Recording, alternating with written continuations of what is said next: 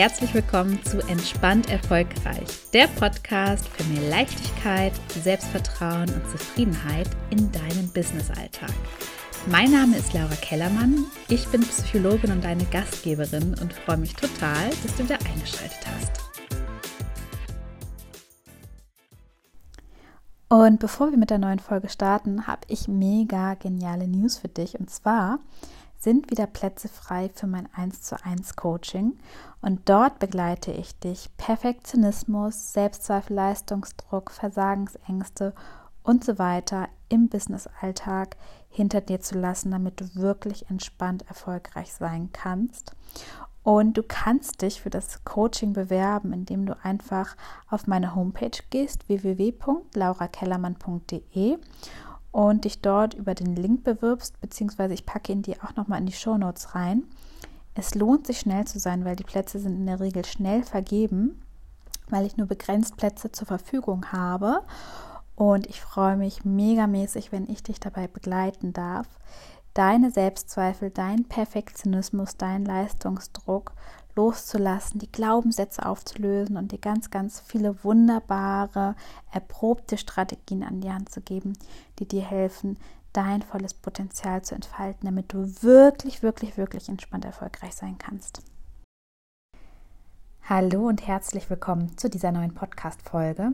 Und in dieser Folge möchte ich gerne mit dir über das Thema Aufschieberitis sprechen und wie du es leichter schaffst, den Fokus zu halten und deine Ziele zu erreichen, die du dir vorgenommen hast.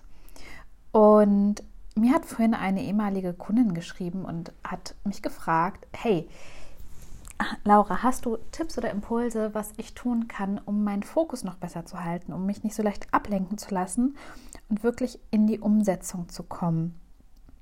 Und ja, klar, dafür habe ich ganz viele Tipps und ganz viele Impulse und will mit dir die wichtigsten teilen heute in dieser Episode. Ähm, von denen ich wirklich weiß, dass sie gut funktionieren, weil sie sich in der Praxis bewährt haben. Und als aller, allererstes finde ich es total wichtig, ganz ehrlich zu sich selber zu sein, sich zu fragen, wie viel habe ich mir gerade eigentlich selber wieder aufgeladen. Meine Erfahrung ist, dass es uns schwerfällt, in die Umsetzung zu kommen und unsere ja, To-Do-Liste abzuarbeiten, wenn wir uns viel zu viel vorgenommen haben. Und ich sehe das ganz oft von meinen Kunden, dass die sagen, na ja, so viel habe ich mir gar nicht vorgenommen, das sollte ja alles machbar sein. Aber wenn ich dann nochmal so von außen drauf gucke, ist das halt doch nicht so wenig. Und schau dir doch auch nochmal ganz, ganz, ganz ehrlich an, was du dir da eigentlich wieder alles vorgenommen hast, was du alles schaffen willst und frag dich mal, ist das der Anspruch von deinem inneren Perfektionisten, der jetzt wieder super viel in super kurzer Zeit bewältigen will? Oder hast du dir da wirklich realistische Ziele vorgenommen, die du in der nächsten Zeit erreichen willst? Weil wir brauchen wirklich konkrete To-Dos äh, mit genügend Zeit, damit wir in die Umsetzung kommen können. Und wenn wir uns da zu viel vornehmen, kann es ganz, ganz leicht passieren, dass es so erschlagend wirkt, dass wir gar nicht aus dem Quark kommen, weil wir denken, oh Gott, das ist so viel, dann lass es eben halt ganz bleiben. Oder ist es so viel, dass wir gar nicht wissen, wo wir anfangen sollen oder mit dem ersten Punkt anfangen und dann ist es einfach unfassbar entmutigend, weil wir einfach der Liste hinterherrennen und es gar nicht mehr schaffen. Deswegen ist mein Tipp Nummer eins, da wirklich Prioritäten zu setzen und äh, sich zu fragen, was ist gerade wirklich, wirklich, wirklich wichtig und dringend und alles andere radikal zu streichen, auch wenn es total schwer fällt. Das ist ein unfassbar wichtiger Tipp, den ich dir da wirklich geben mag. Ähm, der zweite Tipp, den ich dir geben will, wenn du dazu neigst, aufzuschieben oder Schwierigkeiten hast, den Fokus zu halten, ist, die Aufgabe wirklich so klar wie möglich zu definieren. Und sie wirklich so klar zu definieren, als hättest du eine Mitarbeiterin, an die, an die du sie delegieren willst. Und wenn du diese Aufgabe so klar definierst und so klar ist, worum es geht und was zu tun ist, wirst du merken, dass es dir viel, viel leichter fällt, in die Umsetzung zu kommen. Weil häufig, das ist etwas, was ich ganz, ganz oft beobachte, ist die Schwierigkeit, den ersten Schritt zu machen. Also wenn dann jemand dabei ist, diese Aufgabe zu erledigen, dann ist es gar nicht mehr so schlimm. Aber diese Schwelle von, ich bin kurz davor, es zu machen und diese Aufgabe liegt vor mir, ist manchmal wahnsinnig hoch und das hat was damit zu tun, dass diese Aufgabe häufig nicht konkret genug formuliert ist und nicht so ganz klar ist, was ist eigentlich der erste Schritt, den ich tun soll oder was muss ich da eigentlich genau machen?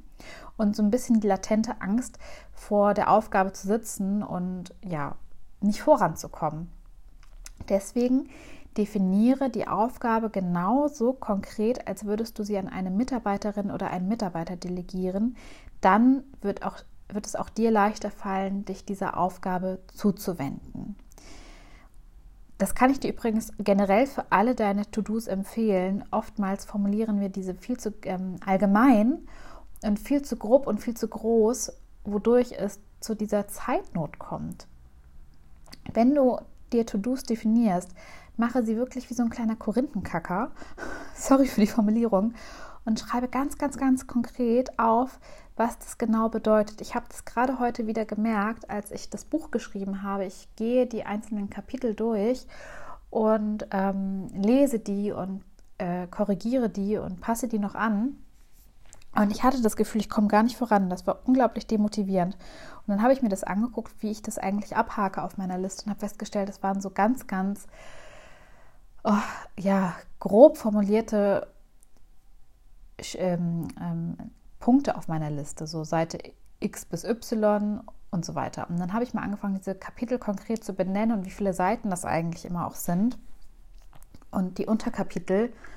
Und dadurch wurde es für mich so konkret und ich habe auf einmal gesehen, was ich alles schon geschafft habe. Das war wirklich beeindruckend. Und das war ein, das war nochmal wirklich was ganz, ganz anderes. Deswegen sei da wirklich konkret mach es wirklich so genau, als würdest du die Aufgabe an jemanden Fremdes abgeben. Das ist total wichtig, damit du dir wirklich selber auch vor Augen hältst, was du A zu tun hast und B, was du geschafft hast. So, ähm, jetzt weißt du, was du zu tun hast, was auf deiner, also was du genau machen musst und was gerade wirklich Priorität hat. Und trotzdem kommen wir dann manchmal nicht in die Umsetzung. Und da will ich dir noch zwei ganz, ganz weitere wichtige Punkte ähm, mitgeben, die sich wirklich bewährt haben, die einen Unterschied machen. Zum einen kann ich dir einfach nur sagen, es ist total wichtig, Routinen zu entwickeln. Das ist mir nochmal bei mir selber aufgefallen, als ich das Buch geschrieben habe, wie schwer es mir am Anfang gefallen ist, weil ich einfach noch nicht die Routine hatte, mich dieser Aufgabe zu, also diese Aufgabe, dieses Buch zu schreiben. Und es hat mich am Anfang viel Überwindung gekostet. Aber wirklich bei so Aufgaben, wo du merkst, oh, da neige ich zum Aufschieben, sei es Buchhaltung oder ähm, Rechnung, also ne, Rechnung schreiben ist ja irgendwie auch Buchhaltung oder Content erstellen oder ähm, was es auch immer bei dir ist. Wenn du Aufgaben hast, bei denen merkst du, dass du sie aufschiebst, kann ich dir nur empfehlen, Routinen und Gewohnheiten zu entwickeln, weil du dann nicht mehr so viel Aufmerksamkeit brauchst, wenn du sie etabliert hast und ähm, das einfach unfassbar viel Energie spart. Und das ist ja alles schön und gut, habe ich gedacht, als es mir so ging. Das ist ja toll. Gewohnheiten etablieren, alles klar, weiß ich Bescheid. Super, habe hab ich nicht gemacht. Mm, was mir dabei total geholfen hat und was auch meinen Kunden sehr, sehr hilft, ist, die Verbindlichkeit zu erhöhen, indem man sich wirklich feste Termine in den Kalender einträgt und gegebenenfalls noch abwägt, gibt es andere Menschen, die zu einem ähnlichen Zeitpunkt wie ich an einer leidlichen Aufgabe sitzen ähm, in dem Fall ist geteiltes Leid wirklich halbes Leid und man das dann zusammen macht. Das kann sein, dass du eine Aufgabe hast, die du im Büro erledigen musst, wo du dich mit einer Kollegin abstimmst. Das kann sein, dass du in deiner Selbstständigkeit Coworking machst mit anderen äh, Selbstständigen. Aber schaffe dir da eine Verbindlichkeit, indem du beispielsweise Verabredungen eingehst, es dir in deinen Kalender einträgst und dir wirklich selber hoch und heilig versprichst, dass du komme was wolle, diesen Termin einhältst. Und was an dieser Stelle wahnsinnig wichtig ist, betreibe Understatement, was die ähm, Schlagzahl angeht. Also nimm dir dann nicht vor, das gleich jeden Tag zu machen, sondern setze dir auch da Ziele, die du auf jeden Fall einhältst. Also mach lieber ein Ziel, wo du sagst, ach ja, da würde ich eher überperformen, weil das ist, das schaffe ich so easy, ähm, das kriege ich auf jeden Fall hin. Also Balu, setz dir lieber so ein Ziel, anstatt dass du dir zu viel vornimmst und es dann am Ende des Tages nicht machst. Genau, das sind meine Empfehlungen für dich zum Thema Aufschieberitis und Fokus halten. Ach ja, doch, und einen Tipp habe ich noch, den habe ich fast vergessen. Der ist auch total wichtig. Jetzt werde ich gerade so ein bisschen unruhig, weil ich weiß, der Hund fängt jetzt wieder an oh, mit seiner Bellerei. Jetzt seid ihr mal live und in Farbe dabei. Balu, komm mal mit. Wir nehmen noch gerade einen Podcast auf. Komm mal mit, kleiner Wuschel. Komm. Komm mal mit. Wupp, wupp, wupp. Ab ins Wohnzimmer wieder. So. Einen letzten Tipp habe ich noch. Und er ist immer noch am Niesen. Und zwar, dass du selbstverständlich auch alles, was dich ablenkt, aus deinem Fokus raushältst. Also Social Media, äh, dein Handy generell, schalt es auf Flugmodus, leg es weit, weit weg. Also kann ich dir wirklich aus eigener Erfahrung sagen. L äh, pack dein Handy weg. Informiere deinen Partner oder deine Partnerin, dass du jetzt nicht zu stören bist, ja. Zeitschriften. Mach, mach dein Laptop, wenn du das WLAN nicht brauchst, auf, auf Flugmodus. Tu alles, um Ablenkung zu vermeiden. Das wird dir auch nochmal sehr stark dabei helfen, deinen Fokus zu behalten. Und last but not least, manchmal bedeutet es auch einfach, sich selber in den Popo zu treten und die eigene männliche Energie wieder zu aktivieren ähm, und wirklich zu sagen, ich aktiviere jetzt meine Macherenergie und komme ins Tun und sag einmal Chaka, ich schaffe das. Vielleicht gehst du davor einmal eine Runde joggen, um dich zu aktivieren. Oder machst dir wirklich nochmal bewusst, was es für Konsequenzen hat, wenn du jetzt nicht in die Umsetzung kommst, weil in der Regel sind es Aufgaben, um die kommen wir nicht herum. Die verpuffen nicht, nur weil wir sie nicht machen, sondern die sind morgen immer noch da und warten.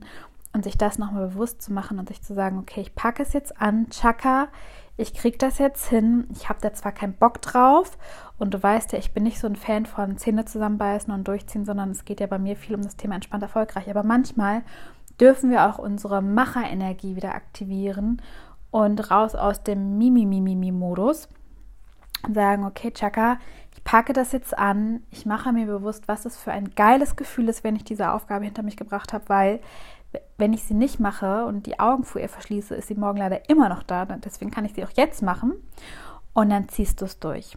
Also auch das noch eine ganz, ganz wichtige Empfehlung für dich an dieser Stelle. Und jetzt wünsche ich dir einen ganz wunderbaren Freitag. Lass es dir gut gehen. Und dann hören wir uns nächste Woche wieder zu einer neuen Folge. Ich freue mich auf dich. Alles Liebe, dein Laura.